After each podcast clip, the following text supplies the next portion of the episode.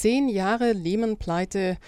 Der nächste Crash wird viel schlimmer, titelt das Handelsblatt. Die politische Risikoberatungsgruppe Eurasia Group schreibt, 2018 fühlt sich nicht gut an. Die Bürger sind gespalten, Regierungen regieren nicht viel und die weltweite Ordnung löst sich auf. Das sind offenbar die Anzeichen, die der grünen Politiker und Bundestagsabgeordnete Dr. Gerhard Schick genauso empfindet und sich deshalb von der Politik verabschiedet und eine Bürgerbewegung Finanzwende gründet. Über die darf ich jetzt mit ihm sprechen. Guten Tag, Herr Schick. Guten Tag.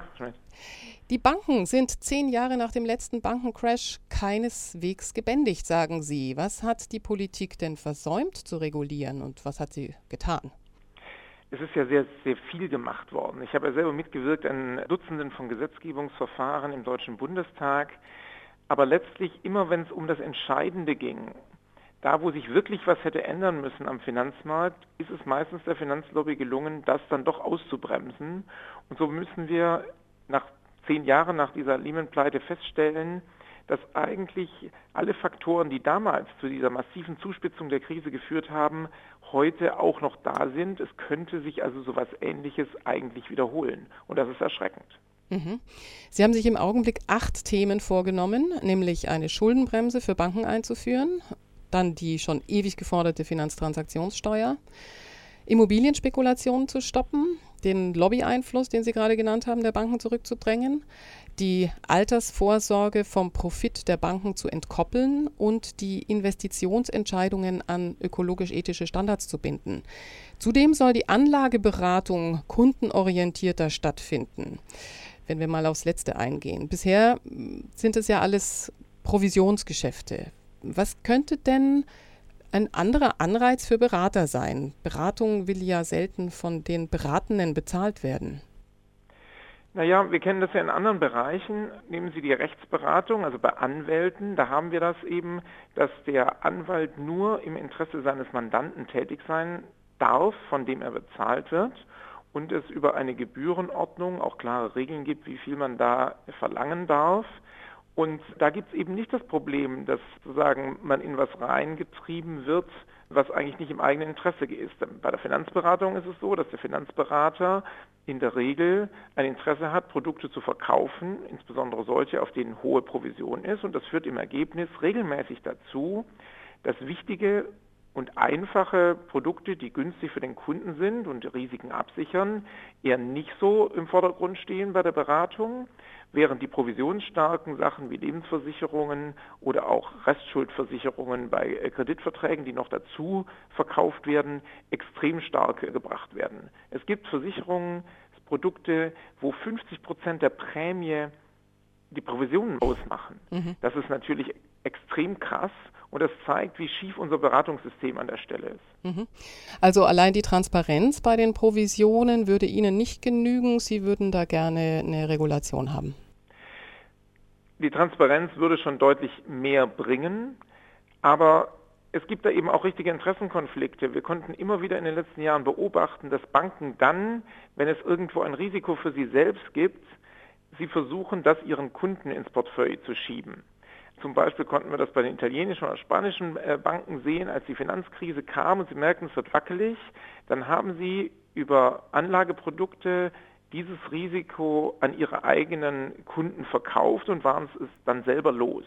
Und solche Interessenkonflikte gibt es in der Finanzberatung immer, solange sie nicht wirklich unabhängig ist und solange wir nicht von diesem Provisionsunwesen wegkommen. Es gibt übrigens zum Beispiel in den Niederlanden und in äh, Großbritannien ganz gute Erfahrungen damit, die Finanzberatung umzustellen. Mhm. Wie viele Mitstreiter für Ihr Anliegen, die Finanzbranche an die Kandare zu nehmen, gibt es denn in Europa und der Welt? Die Frage ist ja, inwieweit die Banken sich dann in ihrer Wettbewerbsfähigkeit eingeschränkt sehen, wenn sie jetzt nur hierzulande stärker reguliert würden. Also wir sind in Deutschland nicht ganz alleine, sondern es gibt mit Finance Watch zum Beispiel eine Organisation auf europäischer Ebene, mit der wir auch kooperieren, weil Finanzmarktregulierung ist eine Sache, die ganz stark auch auf europäischer Ebene entschieden wird. Deswegen gibt es einfach Sinn, da zusammenzuarbeiten in Europa. Aber wichtig ist mir eins, weil häufig von der Finanzbranche gesagt wird, ja, wenn man jetzt hier in Deutschland gute Regeln setzt, dann haben wir einen Nachteil gegenüber anderen. An vielen Stellen ist Deutschland eben schlechter in der Finanzmarktregulierung als andere Staaten. Wir haben hier regelmäßig Betrugsfälle am Kapitalmarkt, jetzt zum Beispiel gerade P&R, da geht es um 3 Milliarden Euro, 54.000 Betroffene, die wahrscheinlich einen ganz großen Teil, vielleicht sogar alles von ihrem Geld, was sie angelegt haben, verloren haben, in einem, so schätzt es die Staatsanwaltschaft ein, für möglich größten Betrugsfall am deutschen Kapitalmarkt seit langem. Das geht nur, weil bei uns die Regeln nicht so gut sind wie in anderen Ländern. Oder das Beispiel, was ich genannt habe mit der Provisionsberatung. Es gibt Länder, die haben umgestellt auf unabhängige Finanzberatung. Und es gibt Länder, die haben ihren Banken auch verboten zu fusionieren, damit es nicht so große gefährliche Banken werden. Kanada etwa. Das heißt, wir können in anderen Ländern eher Beispiele für bessere Regulierung finden und die auch in Deutschland umsetzen. Mhm. Können Sie denn entweder jetzt auf der positiven oder auf der negativen Seite absehen, wie sich ein Gang in Deutschland zur Regulierung kurzfristig oder langfristig auswirken würde? Also natürlich sind Veränderungen immer etwas, was dann auch eine gewisse Zeit kostet und was natürlich auch nicht für alle Betroffenen angenehm ist. Aber das Entscheidende ist einfach, dass wir zu einem Finanzmarkt kommen, den die Menschen wieder verstehen können. Die meisten Menschen können die Produkte, um die es da geht, gar nicht mehr verstehen. Und es gibt ja auch Millionen von Anlageprodukte. Viele davon sind so komplex, dass auch Fachleute sagen, sie können eigentlich nicht wirklich erkennen, ob da noch Gebühren versteckt worden sind oder nicht. Wir meinen, der Finanzmarkt sollte nicht so sehr um sich selber kreisen, sondern er sollte Produkte für die Kunden zur Verfügung stellen, die wirklich in deren Nutzen sind. Also den Finanzmarkt wieder in den Dienst der Gesellschaft stellen. Das ist uns einfach in den letzten zehn Jahren nicht gelungen, sondern wir haben immer noch einen Finanzmarkt, der eher Krisen produziert. Das wird keine einfache Sache, das wird auch eine politische Auseinandersetzung sein, weil manche, die in diesem System gerade sehr clever sich Geld auch in die eigene Tasche wirtschaften können, zum Beispiel auch mit Steuertricks, die werden nicht happy sein, wenn wir versuchen, das zu ändern. Logisch. Stellen wir uns jetzt mal das Szenario vor, einmal angenehm, wir haben die Banken hierzulande regulieren können ein wenig und dann das unangenehme Szenario einer weiteren weltweiten Finanzkrise. Die deutschen Banken haben also eine weiße Weste, sind also primär zum Beispiel von Zockereien nicht betroffen. Könnte Deutschland denn unter so einem weltweiten Finanzcrash dann durchtauchen oder sind sie dann nicht letztlich genauso wieder betroffen? Wenn es eine richtige Zuspitzung einer weltweiten Finanzkrise gibt, ähnlich wie nach der Lehman-Pleite vor zehn Jahren, so einen ganz allgemeinen Vertrauensverlust, dann sind auch gesunde Institute nicht völlig davor gefeit. Das konnte man vor zehn Jahren sehen, als in Deutschland mittelständische Unternehmen, die an Auftragsbücher voll waren, plötzlich Kurzarbeit anmelden mussten, weil einfach der Handel eingebrochen ist. Die Finanzkrise hat sich auf die Realwirtschaft, auf die gesamte Wirtschaft ausgedehnt. Und das ist, zeigt ja auch, wie gefährlich solche Finanzkrisen sind. Trotzdem kann man in der Finanzkrise sehr gut sehen, warum musste in Kanada keine Bank gerettet werden? Nun, weil die Kanadier eine bessere Bankenregulierung hatten als andere Länder. Warum waren spanische und italienische Institute nicht in diesen Subprime-Papieren investiert und haben erst später dann in der Eurokrise Schwierigkeiten bekommen? Nun, das lag daran, dass die Aufsichtsbehörden in diesen Ländern es verboten haben, den Banken solche Produkte zu kaufen. Also wir können schon sehen, dass es einen Unterschied macht. Man kann sich nicht vor allen Risiken schützen, die im globalen Finanzsystem entstehen können, aber man kann seine Banken so stabil aufstehen, dass sie zum einen nicht selber Ursache sind und selber kippen und dass sie sich nicht die Gefahren aus anderen Ländern zu stark einkaufen. Das kann man auch von Deutschland aus hinkriegen. Mhm. Kommen wir nochmal zum Inhalt der Bürgerbewegung Finanzwende. Mit den Cum-Ex- und Cum-Cum-Geschäften wurde wahrscheinlich ja nur die Spitze eines Eisberges bekannt, bei dem es um einen Markt geht, dessen Produkt immer das Geld selber ist. Nach Jahrzehnten, in denen ja dadurch auch der Staat in Milliardenhöhe geschädigt worden ist, wird jetzt so langsam mit Regulationen begonnen und reagiert. Das schafft aber noch lange kein Umdenken. Wie wollen Sie denn mit ihrer Bürgerbewegung in der Gesellschaft ein neues oder altes Bewusstsein schaffen, dass es einfach nicht produktiv ist, sein Geld mit virtuellem Geld zu verdienen und daneben eben auch keinen Nutzen für die Gesellschaft bringt. Sinsicum X ist ein sehr gutes Beispiel, warum es so eine Bürgerbewegung braucht. Wir konnten im Untersuchungsausschuss im Parlament sehr gut herausarbeiten, woran es gelegen hat, dass der deutsche Staat von den Betrügern so ausgetrickst werden konnte und wir Steuerzahler so viel Geld verloren haben.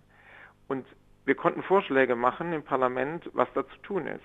Aber die sind bis heute nicht umgesetzt worden, weil es dann doch mehr politische Kraft braucht, um das wirklich durchzusetzen. Und diese Kraft können, wenn sich mehr Bürgerinnen und Bürger beteiligen an dieser Diskussion, da können wir die erzeugen.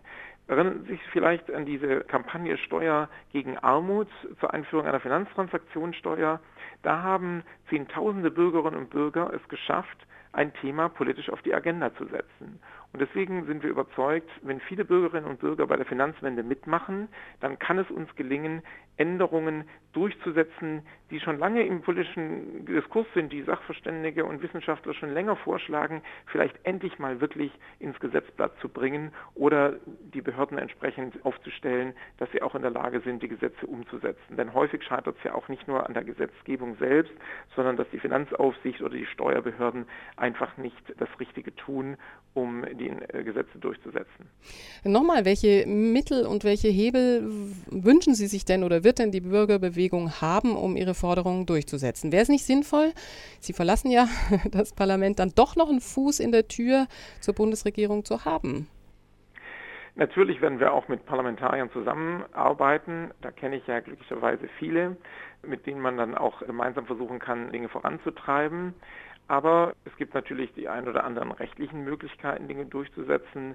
Wir werden, das zeigt jetzt dieses Beispiel Finanztransaktionssteuer, was ich gerade genannt habe, auch das ein oder andere mit einer Unterschriftenliste machen.